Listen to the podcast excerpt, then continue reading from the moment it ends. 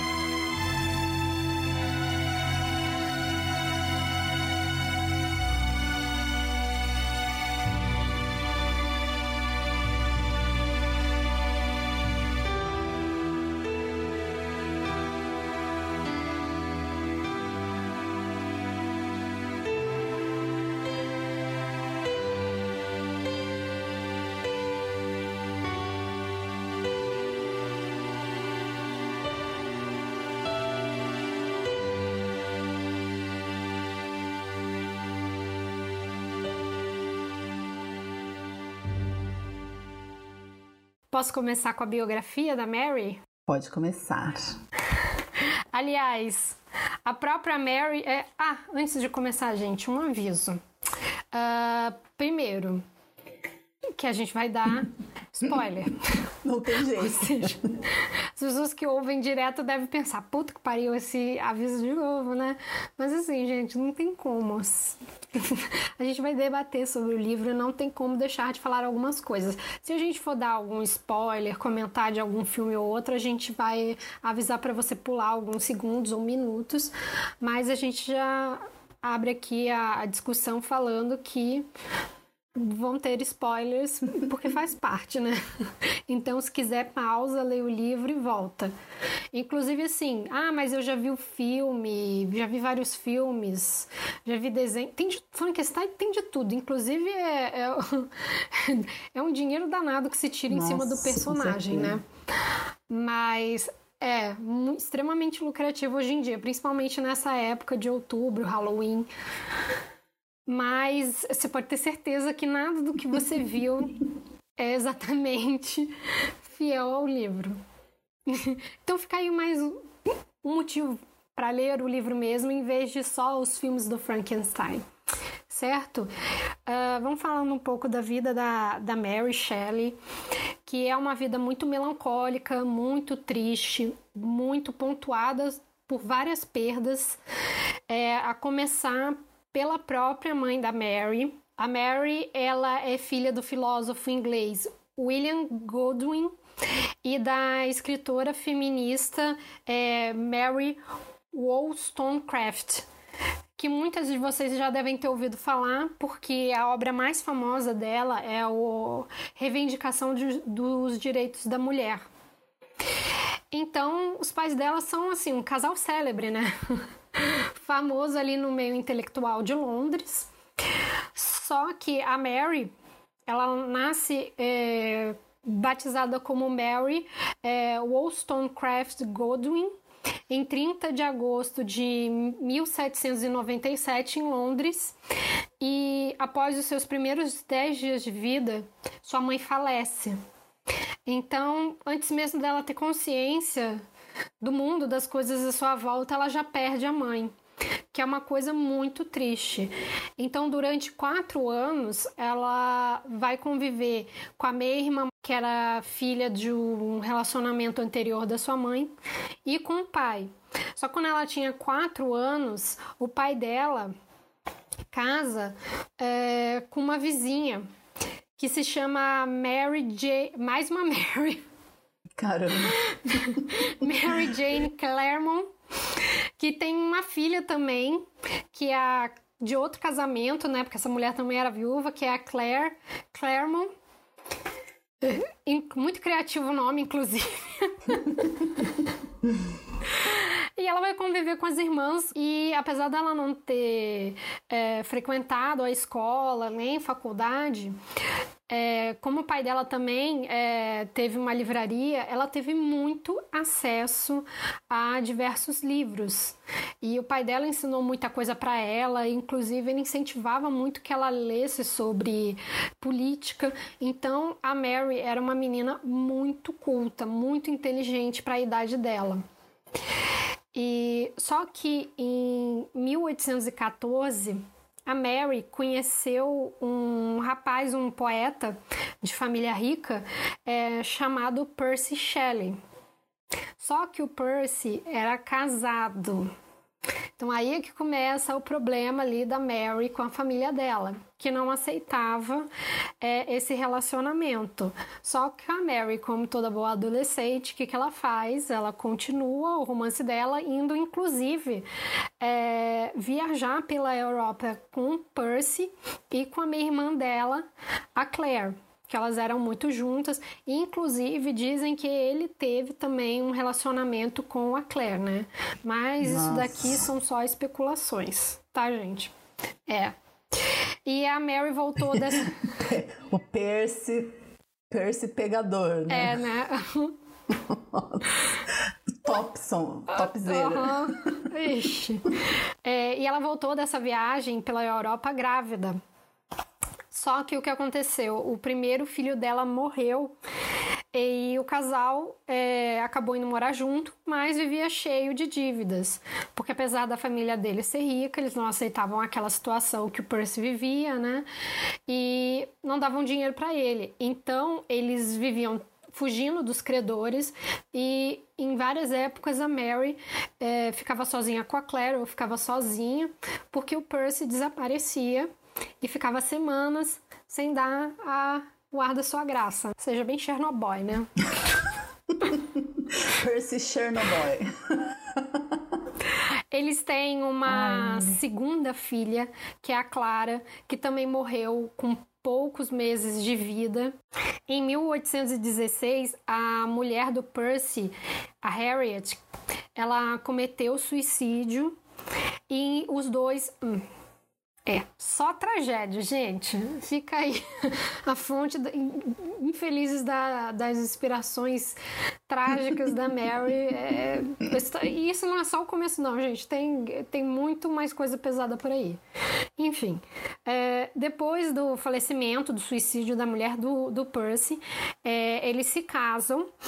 E nesse mesmo é, ano, eles vão passar o verão na Suíça perto de Genebra, numa vila, é, com um amigo deles, que é o John William Polidori, que acabou se tornando autor de um livro que também foi precursor de histórias de vampiro, as, as histórias vampi, de vampiro modernas, né, como Drácula. É, ele é autor da obra O Vampiro. E também tinha uma figura muito célebre da época, né, e da poesia inglesa, que é o Lord Byron, que inclusive estava tendo um caso com a Claire. Então eles passam esse verão ali nessas casas, ali nessa vila perto de Genebra. Só que o que acontece? Esse lugar é como Ubatuba, só choveu. Né? Foi um dos verões mais chuvosos é, daquela época na Europa, então eles ficavam muito dentro de casa. E eles acabavam conversando muito sobre filosofia, sobre política, sobre ciências.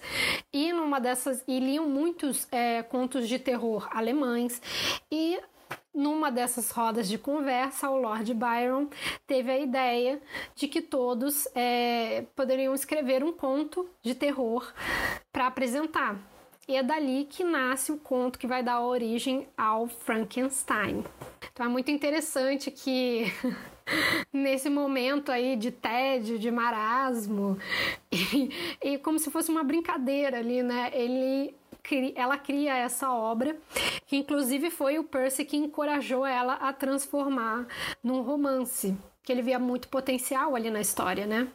O Vampiro, inclusive, era um conto, esse outro livro do Polidori, que saiu aí dessa roda aí de contos para matar a chatice aí da, dos dias de chuva.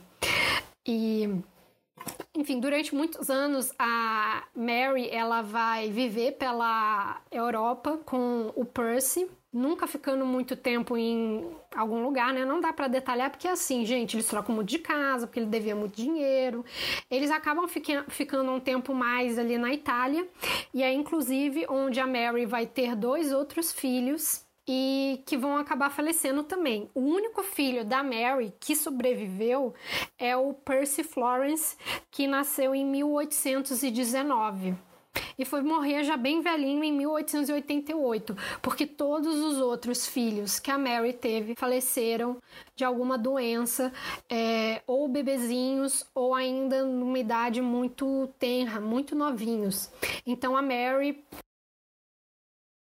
teve, se eu não me engano, ela perdeu quatro filhos, né, ao longo dos anos de casamento com o Percy. E em 1818, ela termina o Frankenstein e publica. Mais ou menos em 1822, ela fica grávida de novo, só que ela perde o bebê. E outra tragédia acontece. Eles estavam é, numa área litorânea ali da Itália quando o Percy morre. E aí a Mary fica viúva só com Percy ali Florence, e um ano depois ela retorna à Inglaterra. Ela acaba conseguindo é, um dinheiro da família para se sustentar ali legalmente da família do Percy, né? Porque, como eu falei, eles tinham dinheiro, só não davam por, por causa das os problemas que o Percy gostava de arranjar, né, gente? Um monte de mulher, ficava devendo para meio mundo. Enfim, e a Mary ela vai passar o, o resto da vida dela é, tomando conta da, do acervo das obras do Percy e publicando os livros dela. Apesar dela ter vários livros publicados, o mais famoso mesmo é o Frankenstein.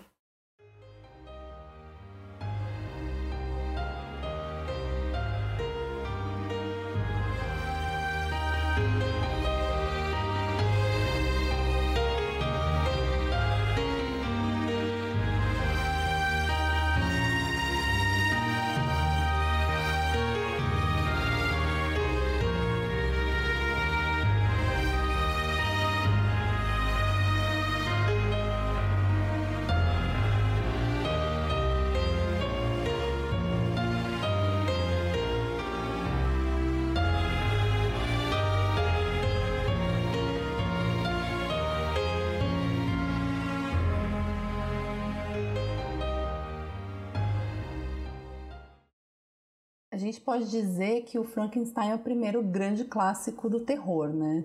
É, se a gente pensa, e acho que isso ficou muito marcado, é, muito antes da gente saber e ter noção de que era escrito por uma mulher, né? E se a gente for pensar que o que estava acontecendo no mundo naquela época era uma ruptura total, né, de é, regimes monárquicos, é, surgimento do liberalismo, né? Tinha ali o romantismo que estava acontecendo e tudo isso, o iluminismo, né? Também, é, tudo isso causa uma mudança no pensamento do, do ser humano, né? Então a gente tem assim ah, o desenvolvimento da ciência, o desenvolvimento da, da filosofia, e isso faz com que a racionalidade domine a, o pensamento da sociedade, né? Ali onde a, a Mary estava inserida. E, e, se a gente for pensar, existia uma, uma linha muito tênue entre ciência e filosofia, né? É, então, era, a, a ciência era muito do pensamento, né? É, de teorias e tal. Então, nesse contexto, a Mary vem e traz uma grande crítica, né, ao ser humano, é, fazendo essa intervenção na, na natureza, né? Porque o romantismo, como movimento cultural e é, enfim, né, de todas as artes, mas é, eu, muitos, muitos teóricos veem assim, o romantismo como um movimento cultural geral, né, porque tinha muito essa questão de voltar à natureza, né, coisa que o iluminismo já tinha mais uma volta, uma coisa prática, né, da razão, do material, mais assim, né. É, então a gente vê que no, no século XIX, principalmente, né, que é quando a, a Mary vai escrever esse, esse romance, né, é, no início né, do século, ela, ela é totalmente influenciada por essas ideias, né, e, e ela até fala no prefácio do livro, prefácio não, né, na introdução, que ela foi influenciada pelas discussões filosóficas que rolavam entre o Lord Byron, né, e o, e o Shelley e tal.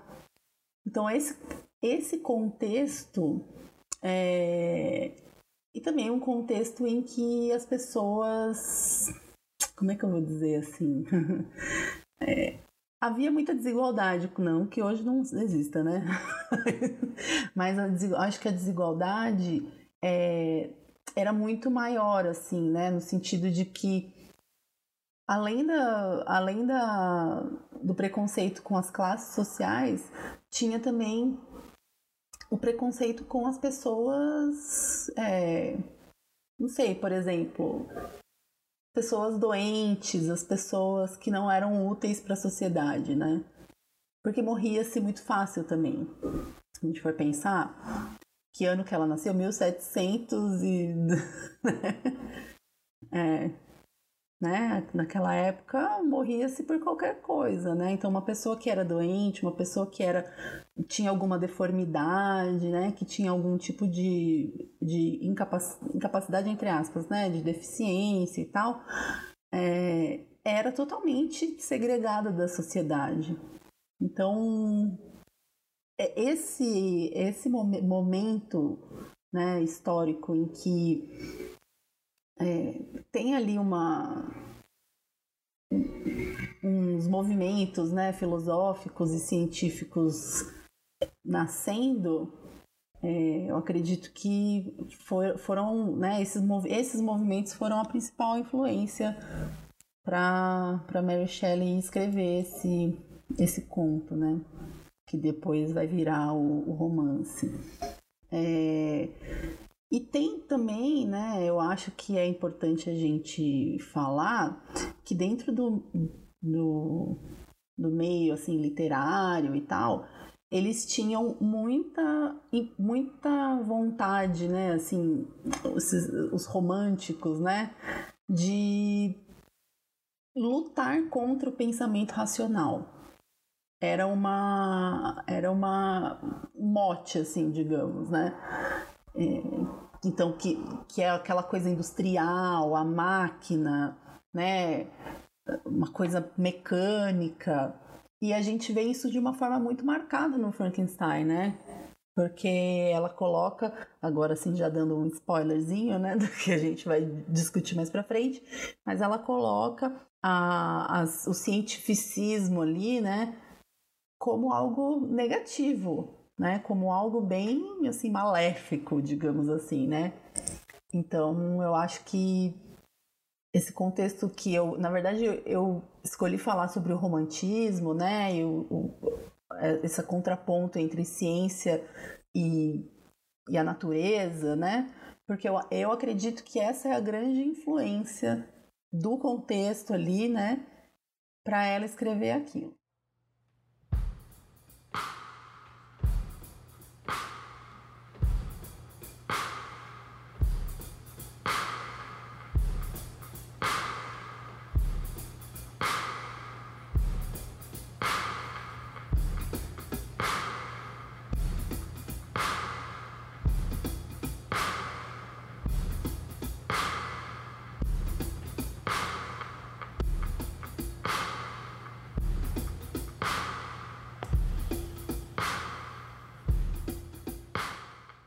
Bom, vamos para a sinopse do livro. A, história do, do, Frankenstein, apesar de ser muito conhecida, geralmente ela é bem deturpada né, do, do da história original, escrita pela Mary. É, então a gente vai ver a vida ali do Victor Frankenstein quando ele está criando a criatura, né? Todo o processo de criação, como é que ele vai fazer e, e o depois, né, as consequências dessa criatura. A gente vê o livro é escrito de várias perspectivas. Então você tem ali o ponto de vista do Victor Frankenstein, o ponto de vista do, da criatura e as cartas, né, que são trocadas. E você tem é, múltiplas verdades ali. E é muito interessante.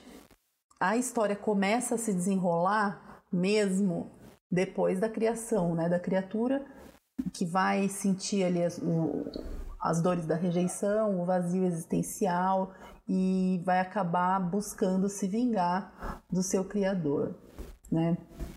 E a partir dessa, de todos esses conflitos aí, é, a gente vai analisar aqui para analisar não, né? Falar o que a gente que a gente conseguiu depreender da leitura, as nossas interpretações. É, mas vocês vão perceber que é muito diferente do que a gente supõe que seja o Frankenstein.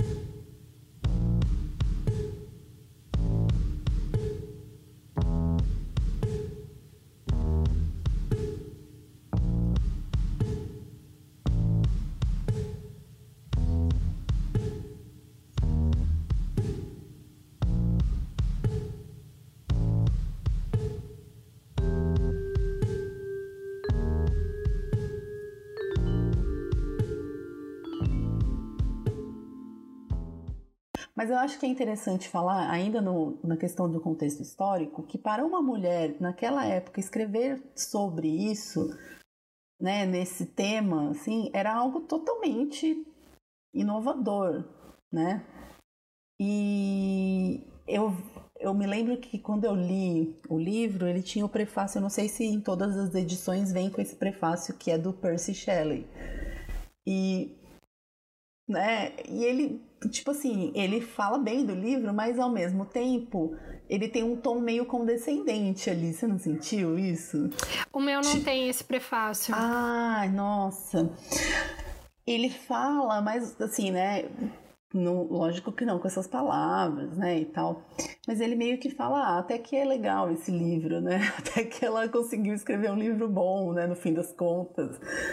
Como que porque ele parece que tinha uma disputa ali, né? Porque ele já era um poeta e tal, e no fim ela que ficou, como você falou, né? Ela que acabou ficando mais conhecida, né? É, eu acho que assim, é de, por mais que ele tenha encorajado ela a transformar no romance, é, tem, tem essa questão. Se você for ver um pouco do trabalho dele, do dela, ela era mais nova. Ela, para uma menina de 19 anos conseguir escrever isso, e ela era muito inteligente. Ela foi autodidata e ela coloca coisas ali que acho que até você hoje em dia não as pessoas não leem mais tanto quanto ela na época dentro do que ela tinha ali, que era oferecido para ela, quanto que ela leu. Então ela devia ser uma pessoa muito inteligente, que infelizmente por uma questão de gênero ali, é, foi muito podada, né? Inclusive devia machucar o ego dele.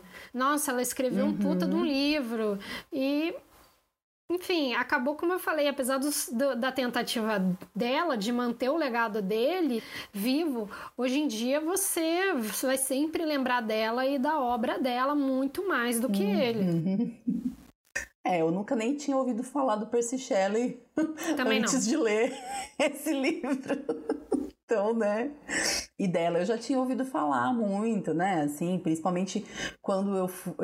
Na verdade, é muito engraçado isso, né? Eu não, eu não tinha essa noção de que o, livro tinha sido escrito por uma mulher, mas, né, depois que a gente vai entrando aí no mundo do feminismo e tudo mais, a gente vai tendo conhecimento dessas coisas. Mas eu conheci, é, eu descobri que ela era escritora do Frankenstein por causa da mãe dela, porque teve, tem o livro, né, da reivindicação dos direitos da mulher e aí Tipo, eu falei, nossa, sabe quando a cabeça explode? Assim, nossa, foi uma mulher que escreveu Frankenstein, nossa senhora! E aí, tipo, é, é, muito maluco isso, né? Como a gente já pensa numa obra clássica e já vem um homem na nossa cabeça. um clássico, assim, né? É, eu lembro. Eu lembro de ter descoberto cedo por causa do DVD do filme, que eu era criança na época e tinha, tava chegando o DVD no Brasil e um amigo do meu pai tinha o DVD do filme de 95, que era aquela cena que a a Helena Bonham Carter tá deitada na cama e a mão do Robert De Niro tá cobrindo a boca dela e tava lá Frankenstein hum. de Mary Shelley. Então aí, como eu já sabia que o Drácula de Bram Stoker era que o Bram Stoker era o autor do Drácula, eu já falei, ah, deve ser a mesma coisa. Então aí eu já descobri cedo que era Mary Shelley. Mas é, é aquele negócio, se você for ver em leitoras e escritores de, de, desse tipo de livro, né? De uhum. terror desse gênero, ela é uma das poucas antigamente, uhum. né? Se você uhum. for pegar os mais antigos. Mas eu acho que isso é uma discussão interessante, né, da gente abordar aqui, que na verdade é, é, é uma das dos motivos eu acho que a gente também escolheu esse livro, né? A, até hoje, a escritor, as autoras de terror, né? Elas são menos valorizadas do que os autores. Né? Se você for pegar, por exemplo, a Tabitha King, ela é, é a esposa do Stephen King, né? Mas ela escreve muito melhor do que ele, assim, e assim. e ela tem uma obra, né, que poderia ser mais explorada. Então, aqui no Brasil, por exemplo, os livros do filho do Stephen King foram traduzidos antes do, do livro dela, né, o Pequenas Realidades. Pois é, né? Que é um livro antigo, não é um livro recente. Então, assim, é muito ainda existe, eu acho, essa esse Ai, assim como tem na, na, ficção científica, né, e na fantasia, esse preconceito de que as mulheres não sabem escrever, né, livros de horror ou livros de fantasia ou livros de é, ficção científica, sendo que o livro mais clássico de horror, né, é o Frankenstein escrito por uma mulher, tá? Toma essa. Pá! Não, mas a, as pessoas também adoram, principalmente eu lembro nos anos 90, entrevista com um vampiro que é da Anne Rice. E ela escreveu diversos. Que hoje em dia eles não são tão lidos quanto eles eram lidos nos anos 2000 e na década de 90, uhum. mas eu lembro que ela tinha uma série assim de livros e entrevista com um vampiro foi uma sensação o filme na época que lançou. E foi, é, hoje em dia, infelizmente. Quase caiu aqui o microfone. É, hoje em dia, infelizmente, não sei se é por causa de desses romances de vampiro escritos, em sua maioria ali por mulheres, ficou muito essa ideia também de que mulher, quando vai pegar esse tema, romantiza demais. É, eu eu, a minha opinião, eu não curto Crepúsculo, Diários é, de um Vampiro. É Diário de um Vampiro, aquele Vampire's Diaries? É, sei lá. É, acho que é. True Blood, True Blood, eu não sei se é uma autora, gente, vocês me desculpem, mas eu acho que é. Não curto, não, não gosto, não, sabe? Não rola para mim. Eu curto aquele vampiro raiz, aquilo, aquele vampiro da Anne Rice, aquele vampiro Drácula, Nosferatu, que inclusive a gente tá falando da Mary Shelley, mas veio do companheiro dele do conto dela, né? O amigo dela, o, o esqueci o nome italiano, Polidori, Polidori. que é o do vampiro. Mas assim, eu não curto. Eu Talvez eu seja um pouco mais conservadora nesse sentido. Talvez. Eu gosto de um vampiro um pouco mais sinistro. Ah, mas é, é que, que tem essa ideia muito errada também. É, tem essa ideia, acho que muito errada, de que mulher, se for para pegar tema, tem que fazer uma história de romance. Então, isso acaba afastando muitos leitores. Não que isso seja um problema para quem gosta, mas para quem quer uma coisa mais raiz é meio complicado. Eu gosto de uma coisa mais raiz e eu acabo não consumindo.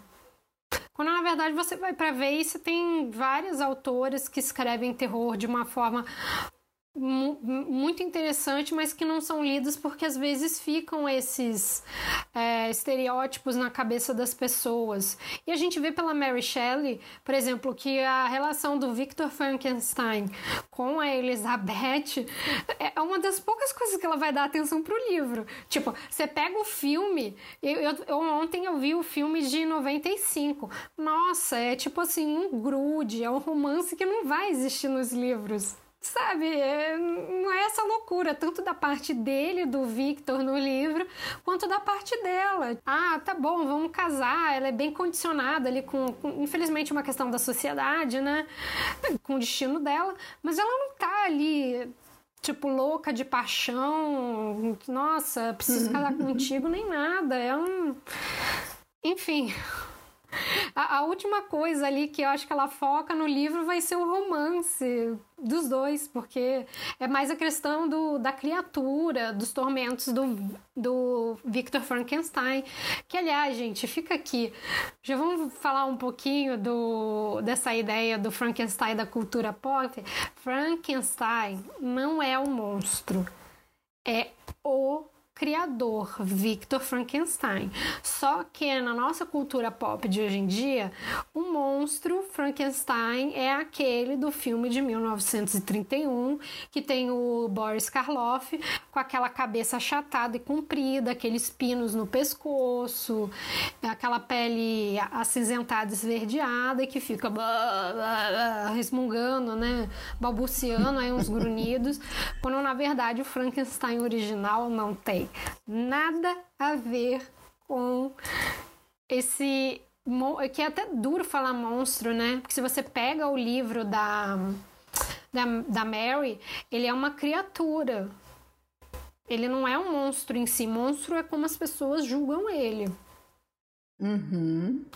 Né? Não sei. A, inten a intenção do, do Victor ao criar ele não era que ele fosse um monstro, né? Ah, eu vou criar um monstro. Não. Era uma, uma experiência científica, alquímica e enfim, né? Exatamente. O, o filme que eu vi ontem, é esse Frank, Frankenstein de Mary Shelley, que é um dos que a gente estava até conversando antes do podcast, que é um dos que o. Ele, ele não vai ser 100% fiel à história, mas onde o monstro pelo menos na minha opinião, eu não vi outros filmes que eu percebesse isso no, no, monstro, no, na criatura. Mas foi o único filme em que o diretor ele não queria que a criatura fosse chamada de monstro. Ele não queria. Tanto que é, a criatura do Frankenstein ela é muito mais hum, humanizada como ela é no livro. Ela não é animalesca, ela não é estúpida, ele vai aprender a ler e escrever, ele tem consciência ausência dele, das pessoas em volta, ele vai sofrer solidão, ele vai ter momentos de raiva. E é um filme muito legal, inclusive, para desconstruir essa ideia do Frankenstein que a gente tem na nossa cultura pop, mas ele não é não é tão fiel assim. Eu acho que talvez. Eu, achei. Eu não, eu não sei se você lembra muito desse filme, Mari, mas eu achei o Frankenstein, o Victor, né? Muito romantizado. Porque no muito. livro ele é um puta de um babacão covardão. As únicas coisas que eu gosto é tem uma hora que o monstro fala para ele assim: você não, não assume as consequências do, dos seus erros, você não pensa antes de você fazer as coisas. E tipo assim pá! Realmente o que ele precisa ouvir, porque, tipo, ele é bem babaca, ele não pensa, ele faz, mas ele é muito mais romantizado que é para você ter aquela empatia por ele, sendo que no livro o personagem é muito babaca. A criatura é, é vai ali tentar interagir com ele, ele se assusta, foge, fica andando na rua até voltar e a criatura foi embora e ele fica assim: dane-se, não quero saber o que aconteceu com ele, tipo, não é problema meu, graças a Deus que foi embora, e deixou aquela criatura ali que ele criou no mundo solto. Zero, assim, responsabilidade afetiva, qualquer tipo de responsabilidade. É, é muito. é, é bem, é bem o que acontece. E isso é muito interessante, né? Porque se a gente for pensar na relação entre o Victor e a criatura, é, a partir do momento em que ele percebe que deu ruim, né? ele já estava pronto para abandonar. Tipo assim, né? Não tem. É, ele ficou tão obcecado em conseguir criar aquilo, e quando ele cria, ai, começou a dar problema, tchau, né? E isso daí para mim é me, me deixa muito triste porque a gente, eh, se a gente fizer um paralelo com as crianças, né? Com, com as pessoas que muitas vezes, ah, meu filho dá problema, não quero saber do meu filho, né? Tanto pais quanto mães, né? Mas infelizmente na nossa sociedade é muito mais fácil um pai fazer isso, né? Então é, é assim. É, é, muito triste, né? Na real, é uma história muito triste, essa história, né, do, do Frankenstein. É muito triste. É, a, essa questão da. Eu sinto também muito isso se você pega pela história da Mary, que é muito como você pode também interpretar como é, a, pari, a parentalidade masculina é como se ela fosse opcional. Porque o próprio Percy, o marido da Mary, várias vezes deixava ela sozinha com as crianças. E o, a, o último filho só não enfim, não foi opcional dele, mas várias vezes ele deixou a Mary numa situação muito complicada sozinha, fugindo ali dos credores, e ela que se virasse ali com as crianças, né? Quer dizer, ela que assumisse ali e que, tipo, tentasse dar um jeito de se livrar ali dos credores enquanto ele fugia e ela ficava passando por tudo isso. Não estou falando aqui que ele não sentia a perda dos filhos, mas quem acabou tomando o impacto e a responsabilidade de muitas coisas foi ali ela. Então eu percebo que tem isso também. Ele quer muito fazer a criatura e quando funciona e vê que dá um trabalho danado, ele, ele opta por não, não quero me envolver com isso. Porque ele não, ele não tenta nem se comunicar com a criatura. Ele não dá uma chance de ter uma interação. Ele se manda. Ele tá deitado na, criatura, na cama, a criatura vem, ele se manda. Ele tá assustado, mas ele também é assim. Ele é muito inconsequente. inconsequente. Ele não tá nem aí para os atos dele. A gente até tava conversando como ele parece que ele é muito burro em algumas horas, tipo no casamento com a Elizabeth, que o monstro fala, ah, eu vou estar tá lá na sua noite de núpcias, né? Eu vou me vingar. Ele mesmo assim casa com ela e deixa ela sozinha, assim. É, é tipo assim. Não é possível. Ele não é um cara burro de verdade. Ele não. Ou ele, ele é burro, né? Assim, a, a, interpretação também pode ser que é, gire em torno disso que você falou, da questão da responsabilidade afetiva, né? Porque se você for pensar, ele fica com medo e com culpa, né? É, o tempo inteiro é o Victor Frankenstein ali se sentindo culpado, né? Se sentindo culpado entre aspas, mas tipo assim, é, é como é que fala? Ai, escapuliu a palavra, mas é ele fica muito tempo buscando a glória de ser um criador, né? E aí quando ele finalmente consegue ser um criador, é, aquilo não foi positivo para ele, né? Ele não teve uma, não, não foi assim uma realização, foi uma coisa assustadora porque é uma criatura que não pode ser controlada, né? Que tem desejos próprios, que tem é, vida própria, né? Assim como uma mulher, né? O cara casa com uma mulher, ela tem vida própria, ela tem desejos próprios, ela tem as coisas dela próprias. Não dá para não dá para controlar o tempo inteiro, né? Por mais que o cara é, é, seja controlador, né? E exerça ali o, o poder abusivo e tal, que a gente sabe que é bem comum, infelizmente, mas é, foge ao controle mesmo, então eu acho que pode ser que ela é, é né, uma interpretação aí, a total falta de responsabilidade. Ah, bom, se ele realmente amasse a Elizabeth, ele ia fazer o possível para que ela não corresse risco naquele dia, naqueles, né, no, ele ia fazer o possível de verdade. E não foi o que aconteceu. É, eu né? acho que aí já é muito complicado, porque ele só vai enfrentar a criatura, é, perseguir ele depois que ele mata a Elizabeth, sendo que assim, ele não poderia ter feito isso antes. E depois, eu acho que ele deveria enfrentar. Uhum. Quando eu falo de uhum. enfrentar, não precisa ser matar com violência. É, interagir com ele. Se ele tivesse interagido com a criatura desde o primeiro momento, talvez ele percebesse que, apesar da aparência, que inclusive foi criada por ele, foi ele que fez o monstro daquele jeito. Se ele acha assustador, isso também é uma culpa dele. Tá, não foi assim, sei lá, como uma gravidez que você não sabe, você não controla como que vai ser. Ele moldou aquela criatura de pedaços ali, de é, corpos. É, então, assim, ele, ele, ele, ele só estava querendo a glória da invenção, de conseguir atingir aquela meta. Depois disso, ele não raciocinou. Ele não pensou no o que, que vai acontecer com ele depois, se der certo. Como que eu vou lidar com essa criatura? Tanto que ele não está nem aí ao ponto de que ele vai e deita. Como é que você vê que o negócio está ali animado tá vivo, ah, eu, eu, vou ali deitar um pouquinho. Ele não, não se preocupa nem um pouco com isso, e ele não, ele não pensa na consequência dos atos dele, das ações. E aí, quando o monstro vai até ele, ele não. ele foge, ele, tipo, se assusta, ele. Eu acho que é um mix de tudo. É aparência, é responsabilidade. Ele não tá nem aí. Ele só começa a pensar no monstro. Começa a dar problema para ele. É, ele pensa, dá problema para ele. Se não, se monstro estiver vivo, estiver morto, ele não estava nem aí. Ele foi viver a vida dele. No momento que ele viu que o monstro não apareceu mais no apartamento dele, tá nem aí. É um responsável. E assim, o monstro passa o pão que o diabo amassou, ele pega e é excluído da sociedade, ele é expulso por todo mundo dos lugares para onde ele vai, porque primeiro ele não consegue se comunicar, ele é como um, um recém-nascido, acho que com um pouco mais de consciência, né?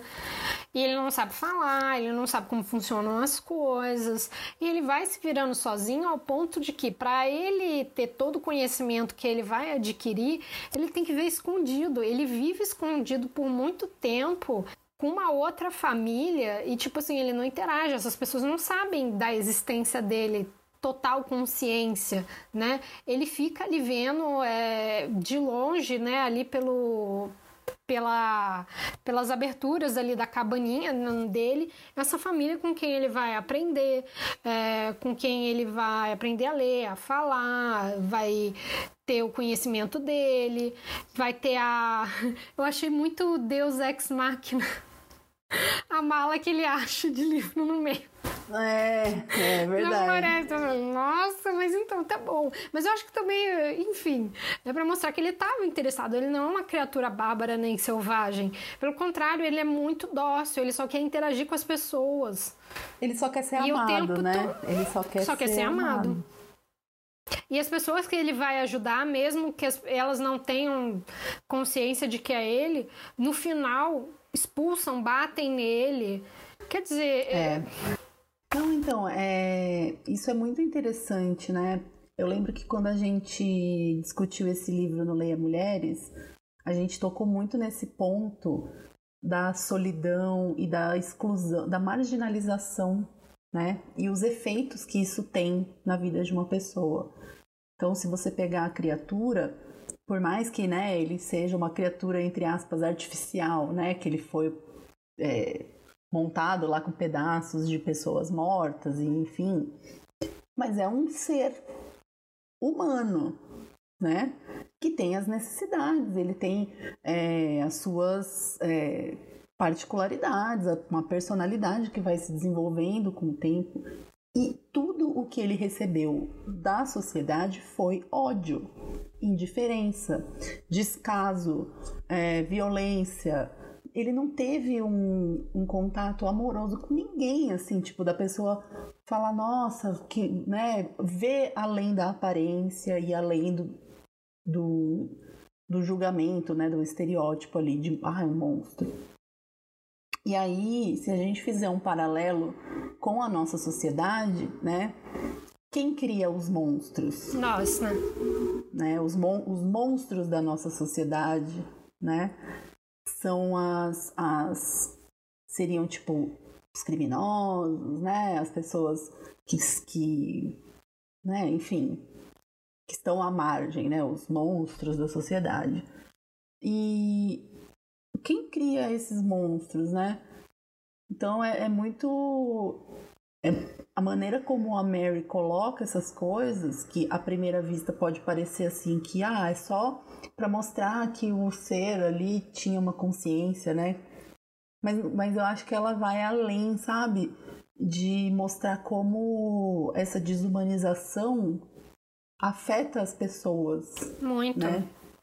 É, ele, ele, ele até se identifica muito com a família ali dos camponeses, porque eles são excluídos, eles também são uhum. párias, eles estão ali exilados, eles estão numa pobreza, eles têm uns aos outros e o que também é, segura um pouco o, a criatura ali é essa vontade de pertencer àquela, àquele grupo familiar. E ele sonha muito ele fica com isso. Falando, é, é, ah, é muito triste. É Eu, muito triste, sinceramente, nossa. prefiro muito mais a parte da criatura. Porque você vê até uma diferença na escrita quando é o Frankenstein contando. Quando é a dele, a dele é muito. A criatura é muito mais sentimental. Muito, muito. Você vê muito sentimento envolvido, a vontade de participar, de querer ser amado. E é muito a maneira como ah, ele enxerga o mundo, né, também, que ele vê beleza. Muito, é muito coisas. inocente no começo. É muito bonito, nossa.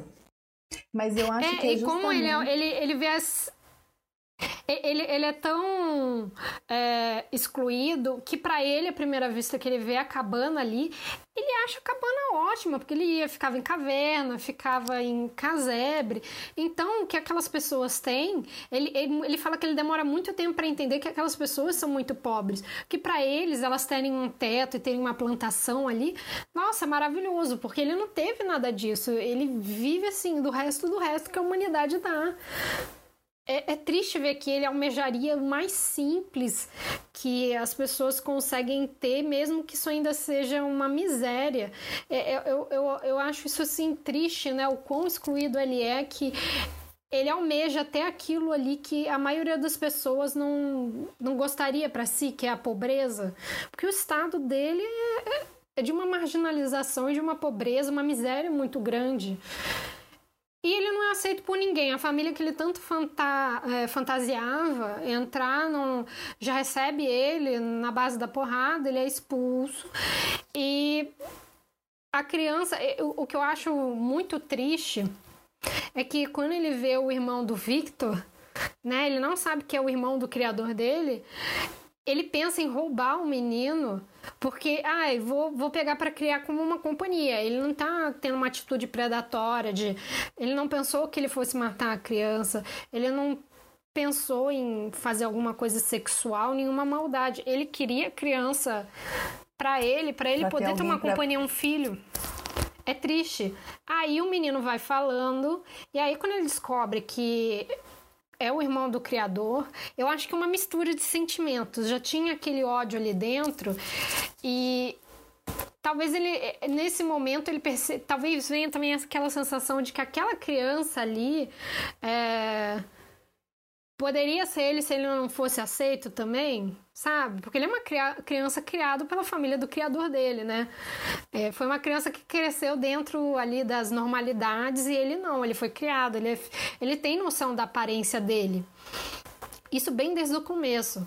E então é uma forma que ele vê como de machucar o, o, o, Victor também. Mais o Victor do que a família dele em si. O pai. É, é uma forma dele punir o criador, é tirar a vida do irmão dele, que para mim também tem isso por trás. É, ele, como uma criatura muito nova, ele tá vendo outra criatura nos seus primeiros anos de vida ter toda uma condição que ele não teve, não né? Teve, é. Mas Ser eu acho querido, que a... né, também. Tão querido. querido. Querido ao ponto dele querer a companhia da criança também, né? Uhum. E todo aquele ódio que ele guarda do criador. Porque ele, ele vai ler os diários do Victor que ficam ali no bolso do casaco que ele pega antes de sair do apartamento. E ele sabe quem que é o criador. É, nessa, nessa hora, foi depois que ele sai do bosque, né? Que ele vai até é, Genebra para tentar achar o Victor e acaba por acaso encontrando o irmão dele. E aí eu acho que é nesse momento que ele deslancha todo o ódio dele. Tipo, ah, agora também eu vou me vingar do abandono. E infelizmente é uma coisa que para os olhos do Victor é tipo assim, é o que conta. É, o monstro, o, o monstro, criatura. O vício, como é que você fica acaba impactado. Mas a criatura, ele conta a história dele, mas você vê pelo menos na minha percepção, não parece que o Victor fica com tanta pena ao ponto de, de perdoar e reconhecer que talvez ele seja o mais errado e que aquela criatura ter agido naquele jeito é consequência dos erros dele. Ele continua achando a criatura uhum. um monstro, até quando o monstro fala que queria. O, desculpa, quando a criatura fala que queria o, uma companhia, quando ele pede uma uma mulher para uma noiva. Uma noiva, né? Uma mulher. Ah, eu acho assim. Ah, eu, eu tenho um ranço do Victor Frankenstein.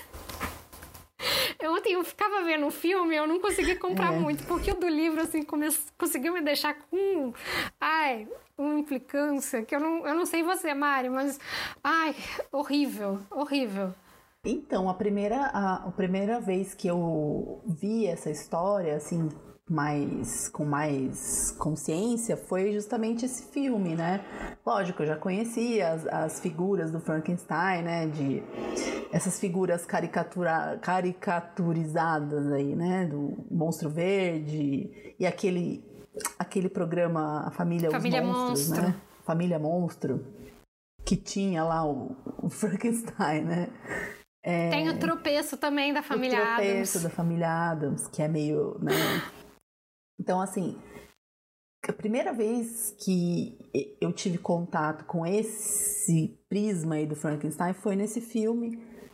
E eu achei, eu fiquei muito triste, porque eu acho que eu não, eu realmente tive uma empatia muito grande com a criatura desde o começo, sabe?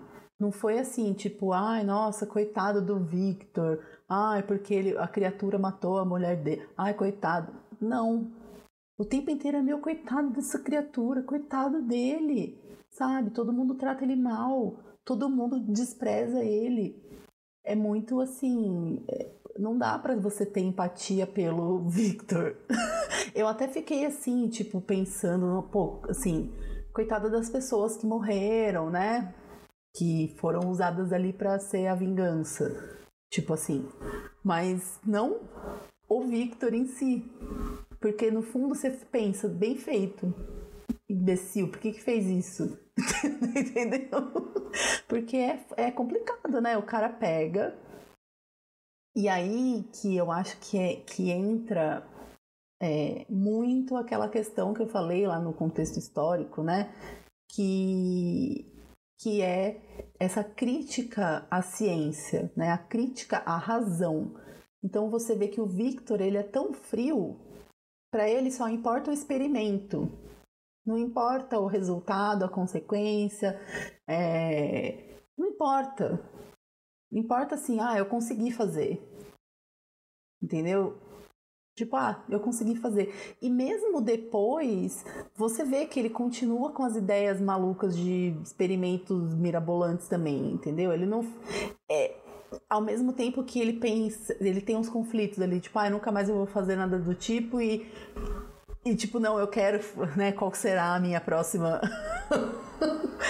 Então é, é, é, é, bem uma, uma é, como fala?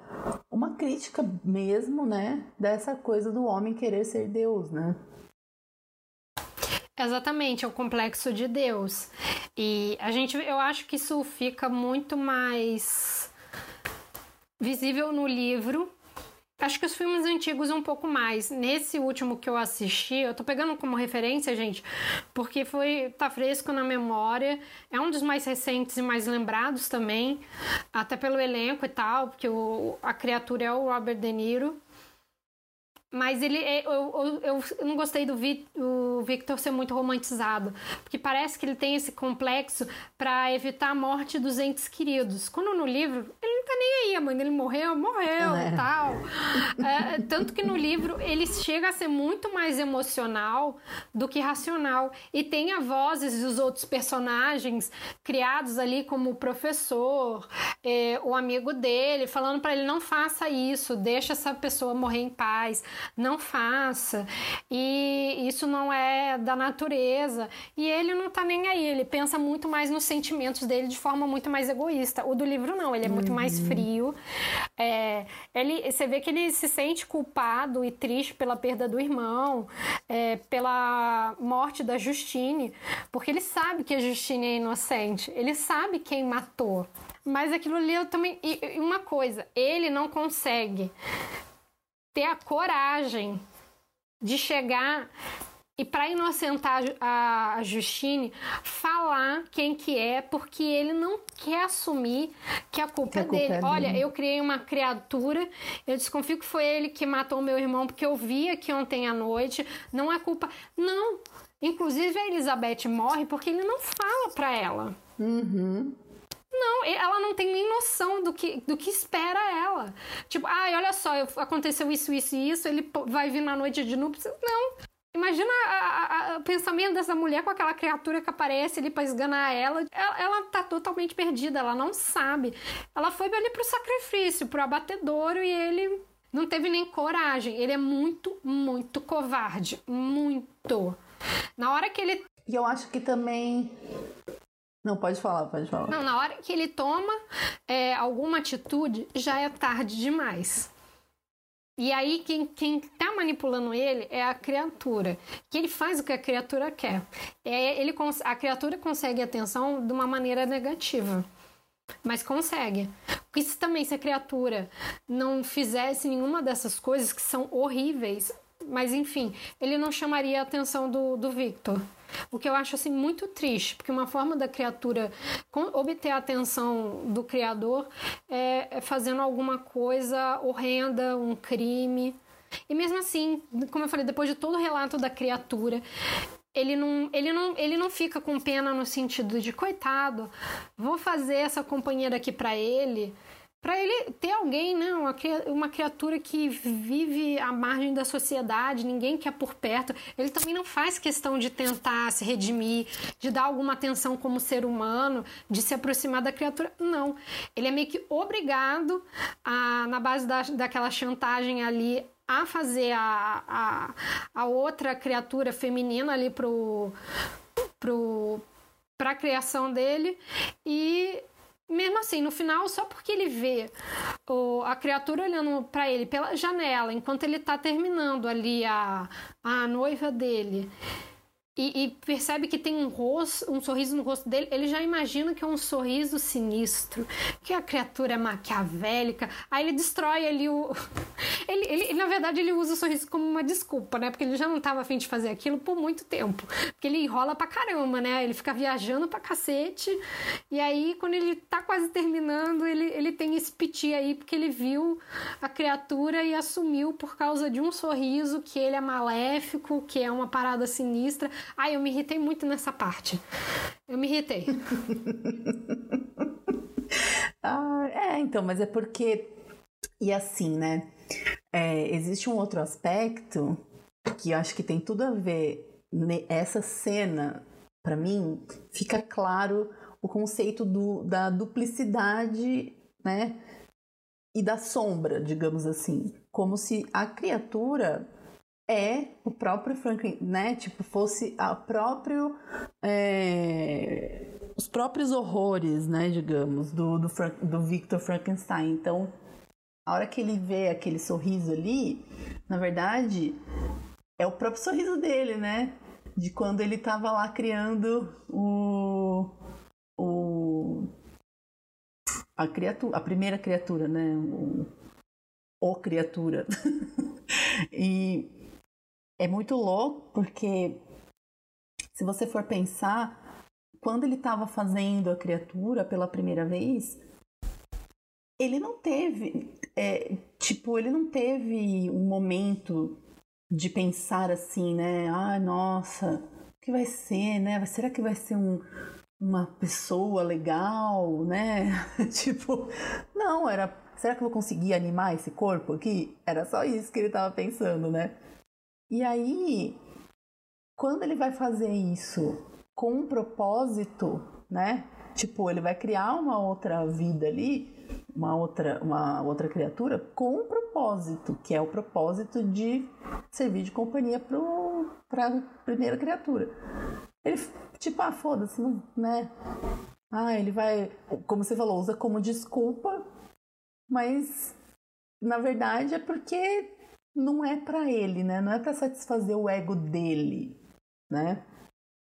E, e, essa questão da duplicidade, né? De como um complementa o outro, um é a sombra do outro. E nossa, é muito é muito é muito complexo, né? Esse livro tem muitas camadas, assim. Muito. E, e a gente tá ouvindo. É, é, eu tô fazendo uma disciplina no mestrado de metaficção e esse livro é muito metaficcional, porque é uma narrativa dentro de uma narrativa, dentro de uma outra narrativa. Você tá lendo as cartas que são enviadas por um narrador, a irmã dele, né? Que é o capitão do navio que resgata ali o, o Frank Frankenstein, é, nesse momento, né, antes de começar a contar a história dele, ele já está é, já no trajeto final do embate dele ali com a criatura da perseguição dele. E aí a gente vai pegar um, o Frankenstein contando a história do ponto de vista dele, e aí depois vem a criatura contando do ponto de vista dela. Então, inclusive, esse sorriso que ele viu, a gente está vendo o sorriso do jeito que ele interpretou na cabeça dele. Ou que ele tá, uhum. tá. Você não sabe se ele está manipulando a narrativa também, se, se ele realmente foi um sorriso sinistro. Boa, Porque pode boa. ser. Pode até ser que por ser o, o, pelo, pelo monstro ter é, tantas deformidades, um sorriso que parecia sinistro, na verdade, não era. Que ele tá falando de uma uhum, criatura uhum. deformada. Às vezes ele pensou na paranoia dele como um sorriso sinistro. Às vezes ele tá falando que é sinistro para justificar toda a narração dele ali, aquela culpa que ele tá sentindo e querer é, pintar um monstro a criatura como um monstro da história, não ele. Então é, é muito manipulado. Ele... Tanto que tem horas que você realmente pensa: será que o monstro também não está manipulando ele? Porque o próprio capitão, uhum. quando pega o monstro, já com o corpo do Frankenstein morto, né? Ele questiona: você está tentando me manipular? É muito. Tem muito esse jogo aí dentro. Então você não vai saber se realmente quem que tá falando a verdade, porque na verdade a verdade também é uma coisa muito complexa, né? Tem, tem uma frase que fala: existem três verdades. Quando acontece um conflito entre duas pessoas, a verdade de um, a verdade do outro e a verdade do que realmente aconteceu que a gente nunca vai ficar sabendo. Que é a versão mais neutra, uhum. que a gente não uhum. fica sabendo. Que é o. Eu, eu, eu pela, pela narrativa da criatura, eu confesso que eu sou um pouco mais team, team criatura do Frankenstein do que o próprio Victor em si. Que ah, é, é difícil. Até ele tentando fazer com que você simpatize com ele, não, eu tenho dificuldade, porque assim, ai, é um cara muito vacilão, só faz cagada. Você fala, não é possível que um cara inteligente desse vai fazer isso, sabe? Tomou essa atitude. ah, não acredito. Aí você fica assim, ai, não dá, não dá. É. Pra, e, e pelo é. menos eu, eu fico muito triste da comparando uh, a imagem que a gente tem hoje em dia da obra, eu fico muito triste que tenha sido deturpado o real significado, a discussão que traz ali. Porque é uma coisa que a gente, hoje em dia, tem muito a ver, acho que talvez até mais com a nossa sociedade uhum. no momento nossa. quanto antigamente, porque a gente consegue criar e manipular muita coisa, mas a gente continua não pensando nas consequências dos nossos atos, até nas pequenas manipulações. Tava conversando isso outro dia, um link aqui meio louco, gente, mas é assim, é, com relação à criação de raça, você pega dois cães, o Pug e o Bulldog francês, que tem muitos problemas respiratórios hoje em dia por causa da manipulação genética que a gente fez. O Pug, há 100 anos atrás, não tem o focinho que ele tem hoje, não tinha as mesmas dificuldades respiratórias que ele tem, uhum. e o Bulldog também, porque o ser humano no seu ato de egoísmo, achou que era mais bonitinho esteticamente o cachorro ter um nariz achatado. Não foi a natureza que deu aquele, na, aquele focinho para ele. Foi a gente. É, tem muitos gatos assim também, né? Acho que é o gato. O persa? Eu acho que é o gato persa, que ele tem aquela, aquele rosto bem achatado e ele tem um problema que, assim, do lado dos olhos, entre os olhos e o nariz, tem uns vincos, assim, né? E aquilo é, fica juntando uma secreção, sabe? Então, nossa, é muito triste isso, você pensar que tem animais sofrendo pela simples existência né? Só por nascer já tá sofrendo. Mesmo nascendo, entre aspas, perfeito, né? Sem nenhum defeito físico. Ele já nasce com um defeito físico que é, que é programado. É, falando assim. Nossa, é muito triste isso. Fica aqui o aviso de gatilho, gente. Se quiser, pode pular. Mas eu, eu moro perto de Piedade. Teve aquele caso da Luísa Mel no ano passado que ela foi resgatar é, um criador aqui do lado com mais de 1.700 animais e tinha um incinerador. Porque quando o cachorrinho nascia com algum defeito físico, ia para lá. Ai, que horror. Quer dizer, é descartável, assim como foi a criatura, Ai, né? Também. E você sabe que eu fico pensando que pensando assim, né? Quem é o monstro da história, é. né? É... Lógico, para mim é óbvio que é o Victor, né? Por ter esse, por não pensar nas consequências e tal. Mas se a gente pensar que o ser humano não faz o que o, o Victor Frankenstein fez é, por questões éticas e legais, né? Questões legais. Se, se você tirar a barreira da legislação, a gente estaria fazendo coisas muito piores, né? Porque muito. Se, se for pegar, por exemplo, o Hitler, né? Na época a, da Alemanha nazista, eles faziam experimentos com, com pessoas, né? Com pessoas. É, o Mengel, né? É, faziam experimentos genéticos. Né? Então, assim, é, se, se a gente faz isso com os animais, e é lógico, né? É, não estou falando aqui, por exemplo, a gente é, fazendo parênteses, né? Se a gente pegar assim os avanços da engenharia genética e tal, em que você pode de repente é, criar uma pessoa, né, com as características XYZ não, era um experimento, né? Tipo, que isso tudo é feito in vitro, né? Esses experimentos que a gente está falando eram experimentos com pessoas já formadas, né? Era uma coisa assim bizarra, né? Coisa de, digna de filme mesmo.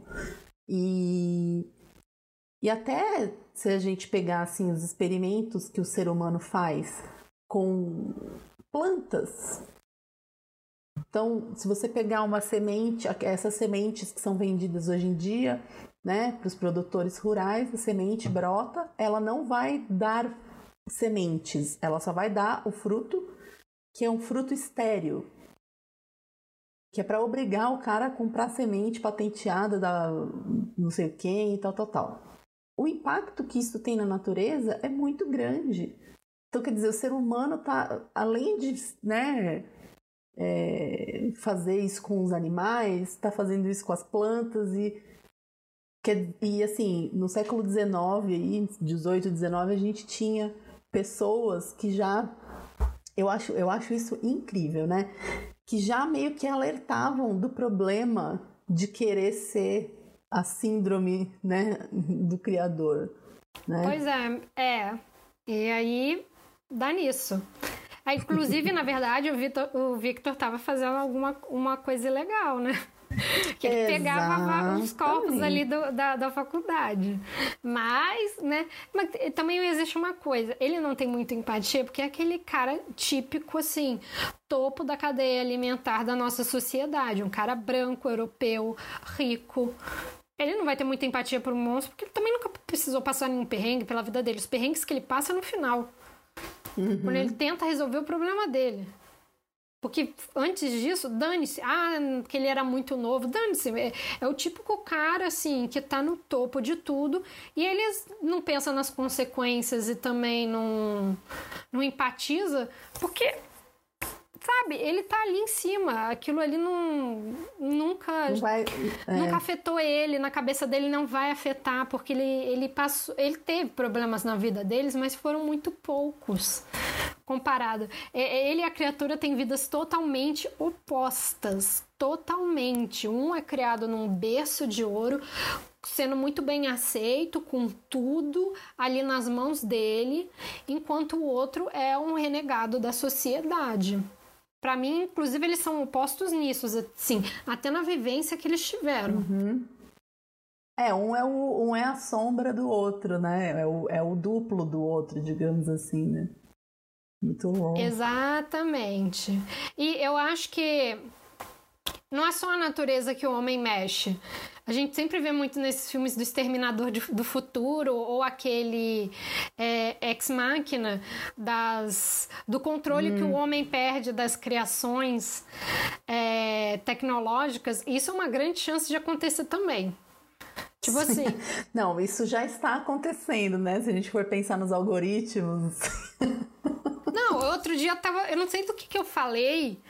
Ah, eu falei de um livrinho que eu vi para dar de Natal para filha da minha prima falei. Aí no celular já começou a aparecer propaganda hum. dessa marca. Eu já fiquei assim, Deus do céu. Isso é. acontece, é. viu, gente? É, esse tipo de pesquisa já está embutido no seu celular. Você já teve, você não pesquisou, mas você falou de alguma coisa para alguém em algum lugar. Isso eu falo porque eu conheço gente que trabalha nessa, nessa área.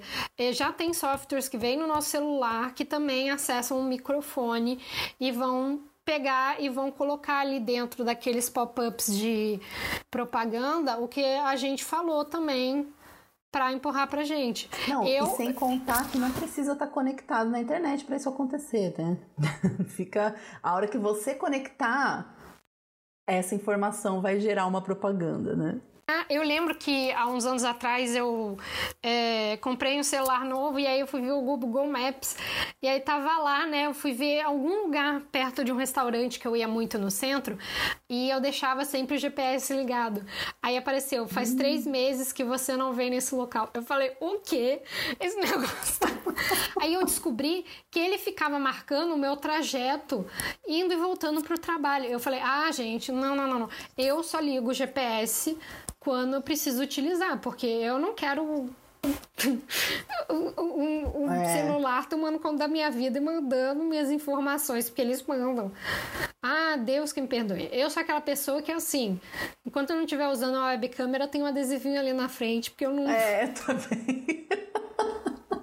é, eu não então, mas, isso, mas é muito interessante, né? Porque ah, se a gente for pensar no no aspecto tecnológico daquele contexto, o ápice da tecnologia era, eram esses experimentos científicos, né? Uhum. Isso era muito é, assim, estava no imaginário, né? Hoje em dia, o nosso imaginário do, da síndrome do criador, né, é mais para esse lado da tecnologia, dos robôs, né? né? Da tecnologia mesmo, assim, de eu acho que acho que na verdade a partir do surgimento aí dos, dos computadores, né, que começou a ter mais impacto, assim, essa é, é que a, a Mary ali na, na, ali na Revolução Industrial, nunca que você ia pensar que séculos depois a gente ia estar onde a gente está, né? Assim como a gente não imagina. Uhum. Se bem que no, no século XX o, o homem meio que colocou expectativas meio altas, assim, né? A gente vê pelo 2001 carro voador. Eu tô até é. hoje esperando a minha hoverboard lá no... Sim. Mas é, é, realmente as coisas mudam muito. Mas falando em perda de privacidade por causa da sua criação, o Frankenstein ele sofre isso, porque a criatura passa a perseguir ele. Então ele se sente observado aonde ele vai. Querendo ou não, Sim. é um tiro pela culatra. Nisso ela acertou também. Ele não tem mais a privacidade dele. Ao ponto de quando ele olha para a janela, a criatura tá lá espiando ele. Então é assim. é bem isso que a gente está é. falando. Ai, é. Mas enfim, Mari. Bom, vamos finalizar por aqui que a gente até acabou explorando mais do que a gente achou que a gente exploraria, né? Mas foi bom, foi bom. Fica aí, gente, pra gente pensar e fazer essa re outra bem. releitura, além daquela releitura mastigada que a gente tem por causa da nossa indústria hoje, pop hoje em dia, né? De consumo que ela joga pra gente de um material que infelizmente já não tem mais a ver com a origem dele.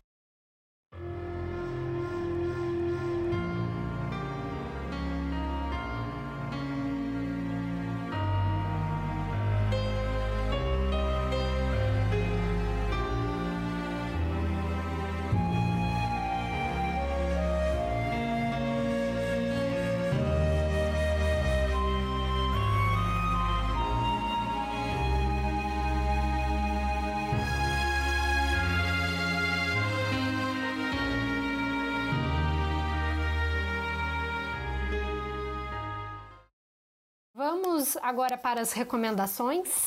O que, que você recomenda? Então, eu tenho lido muito li muitos livros em domínio público, né, por causa de um projeto pessoal aí que eu tô fazendo. E um dos livros que, na verdade, eu não li inteiro, mas eu tô gostando bastante, é um livro que se chama The Book of Dragons, da Edith Nesbit. Eu acredito que não tenha tradução em português, talvez tenha, né, se vocês acharem. É, mas, caso né, alguém queira ler e leia em inglês, no site do projeto Gutenberg, né, que é o gutenberg.org, vocês encontram esse livro gratuitamente. Então, é, e é muito interessante porque é aquela coisa da, da fantasia, né? Eu adoro, eu adoro fantasia e enfim, né? Também sou fã. É bem interessante. Ah, é bom saber. É eu também estava afim de ler. Agora, nas férias, né? Vou, quero ler alguma coisa mais light. Vou anotar a dica aqui pra mim. É. Ah, legal. Adoro o dragão, amo o dragão. Então já, já tô animada só pelo título. Bom, a minha a indicação não vai ser muito original, porque a gente já mencionou ela aqui no, no podcast, que é o livro, a obra mais conhecida da mãe da Mary Shelley, que é o Reivindicações dos Direitos da Mulher, escrita pela Mary Mãe, a Mary é, Wollstonecraft que aqui no Brasil ele foi traduzido e é publicado pela editora Boitempo. Então, eu pelo menos eu achei é, com facilidade na internet e na livraria. E um caso muito interessante é que a Mary, é, quando ela casou, ela mudou o sobrenome dela de Godwin para Shelley, mas ela continuou utilizando o sobrenome da mãe por completo. Eu achei isso tão bonito. Mari, agora quem para indicação da ONG quer falar primeiro? Ah, eu só queria falar um, um, detalhe que eu acho que esse livro da Edith Nesbit ele está traduzido como livro das criaturas extraordinárias e é considerado literatura ah. infantil. Então, talvez é, exista essa tradução. Eu não sei se é a mesma história, mas eu acredito que sim. Então fica aí. Eu né? acho que eu já ouvi falar. Fica aí essa essa dica, né? De qualquer forma, é muito. Deve ser muito legal, porque a escrita da Edith é muito legal. É, bom, falando de ONGs, né? Na verdade, é, eu queria indicar não uma, não, não exatamente uma ONG, né? É, a gente tem hoje em dia é, um grande, grande problema aí, né, de pensar o que vai ser o futuro, qual vai ser o nosso futuro, né? Como é que a gente pode é, imaginar real, boas realidades para para nossa para o nosso mundo, né? E tem a tem uma uma página que eu sigo que eu acho muito interessante e eles têm é, muita informação, muita informação, e-books gratuitos. É muito legal, que se chama O Futuro das Coisas, né? É, então, assim, não necessariamente você vai estar ajudando uma causa, mas você vai ser parte ali dessa transformação, né? Porque quando a gente faz reflexões e pega ah, novos conhecimentos, a gente consegue aplicar muitas coisas. E eu acho interessante que nesse é, nesse movimento aí tem, tem também uns outros movimentos de futuros possíveis e tal. E a gente precisa de novas novos idealistas, eu acho, sabe? Um pouco de é, imaginação e colocar em prática aí o que a gente quer para um futuro melhor, né? Porque tá difícil. Faz parte, né? Até para é bom para nossa saúde mental. É, então, é. É. Bom, o meu não é uma dica muito específica, mas eu acho que é legal a gente também pensar na nossa cidade, ali na nossa região, que é, indicar é, que aí, passar essa ideia, né, para quem puder e quem quiser, de procurar uma ONG que trabalhe com adoção de animais e que tenha esses animais ali com elas, é, geralmente em abrigos, e que procure ver se eles não estão precisando de alguma ajuda, seja com o trato dos animais ou com alguma ajuda financeira, porque tem sido bem difícil para essas ONGs. É, a, na maioria dos lugares não, não estão ocorrendo as feiras de adoção como acontecia antes. Então eles dependem muito da internet para divulgar os animais que estão ali para adoção e às vezes os animais estão ficando mais tempo é, do que geralmente costumam ficar porque não querendo ou não, as feiras presenciais são importantes por causa disso. Muitas, muitas pessoas não sabem nem que essas feiras estão rolando, passam pelo local, vem um bichinho, rola aquele amor à primeira vista, e ou alguém segue, vê, e, e é mais fácil ir até aquele local, principalmente é, na, na época da pandemia, a gente quem está sendo mais corretinho, né, não quer sair de casa. Então, para ir até um lugar, lugar e ter contato, às vezes, com outras pessoas, mesmo tomando as medidas, é complicado. Nada é 100% eficaz e seguro. Então, as pessoas é, não estão conseguindo ter essa troca, eles não estão conseguindo mais ir nesses lugares, nessas ONGs, fazerem é, essas feiras e nem as pessoas se deslocam tanto. Enfim, também tem a questão financeira, que um animal dá, dá muito trabalho e nem todo mundo está com essa possibilidade possibilidade de adotar como antes, né? Então, é ver se esses locais precisam de ajuda, uh, do jeito que for, ou até de divulgação. Divulgação, gente, para quem não puder, já ajuda pra caramba. Então, veja alguma ONG aí da sua cidade e procure ver se eles estão precisando de alguma coisa. É, eu sei sempre que tem. Você fa fala assim em ajudar alguma ONG de animais ou de bi, direito dos bichos, chega e fala, e as crianças? E os seres humanos? Gente, ajude também se você você quiser. A gente dá um monte de, já deu um monte de opção antes. É que estamos falando de outros serviços também.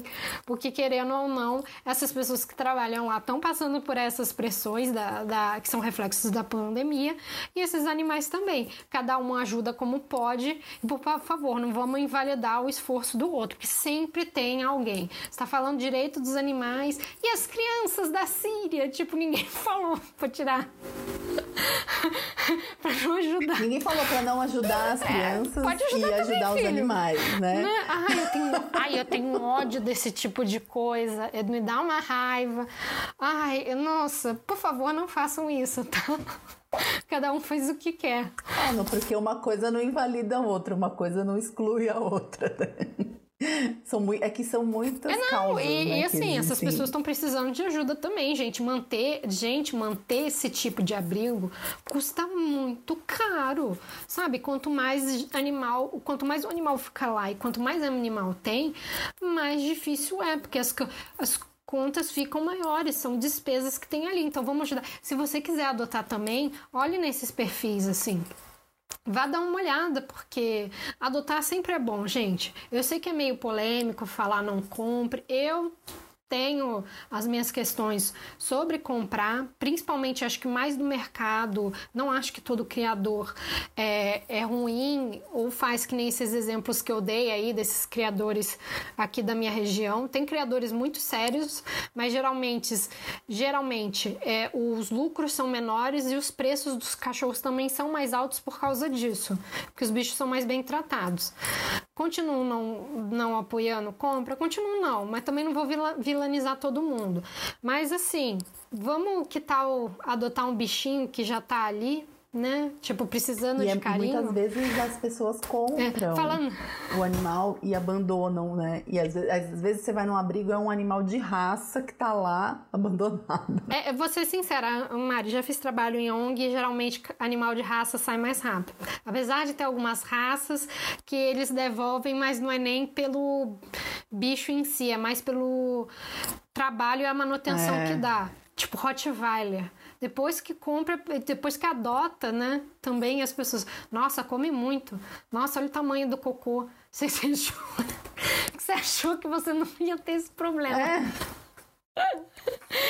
Eu, eu tenho uma amiga que ela resgatava animal, que hoje em dia ela não põe mais os animais resgatados para adoção, porque já teve o caso de um, de um cara que adotou uma cachorrinha e devolveu. Quando perguntaram o motivo, ele falou: Ah, é porque ela faz cocô. Aí o cara assim: Oi. Ah, né? Nossa, que coisa, né? Um ser vivo tem funções de ser vivo. Ah, enfim, né? E isso tem um pouco a ver com o paralelo do Frankenstein, né? A responsabilidade. Total, total. Inclusive, não julgue pela, pela aparência, né, gente? Tem cachorro que, às vezes, ou gato que não é bonito, mas é cheio ali de amor pra dar, tá? Fica, fica a dica também. Que isso também é uma coisa, que, é um ranço que eu tenho das pessoas de falar que, nossa, o cachorro é feio. Dá vontade de falar, você vai fazer um perfil no Instagram pra ele ou o quê? Ah, você tem algum problema? É feio, coitado, né, gente? Pô, às vezes ele justamente é mais amoroso porque ele é feio, ele foi tão rejeitado, ele precisa de carinho, né? Ai, é, ai, o ser humano é, é sempre aquela dedução, o problema do, da humanidade é o ser humano. O problema da sociedade pô, é o ser Com humano. certeza. Enfim, Mari, quer ter a honra de falar o livro do próximo mês? Ai. Bom, no próximo mês nós vamos ler A Rainha de Todas as Rainhas, que é a Conceição Evaristo, o livro Olhos d'Água. Como todo final de podcast, nós vamos falar é, para vocês darem uma força ali pra gente na, e seguirem o conteúdo que a gente posta nas re- nossas redes sociais, que é o Instagram Biblioteca das Minervas, a nossa página do Facebook, que é Biblioteca das Minervas, e o Twitter é Biblio Minervas. E então acabamos por aqui essa nossa discussão existencial, que foi até para robô e cachorro. Nossa, E, e mês que vem teremos esse livro maravilhoso, tô louca para ler, da Conceição Evaristo. Tá bom, gente? Um beijo para vocês. Fiquem é, seguros aí nessa pandemia, tenham juízo que ela ainda não terminou. Um beijo, até a próxima. um beijo, até a próxima.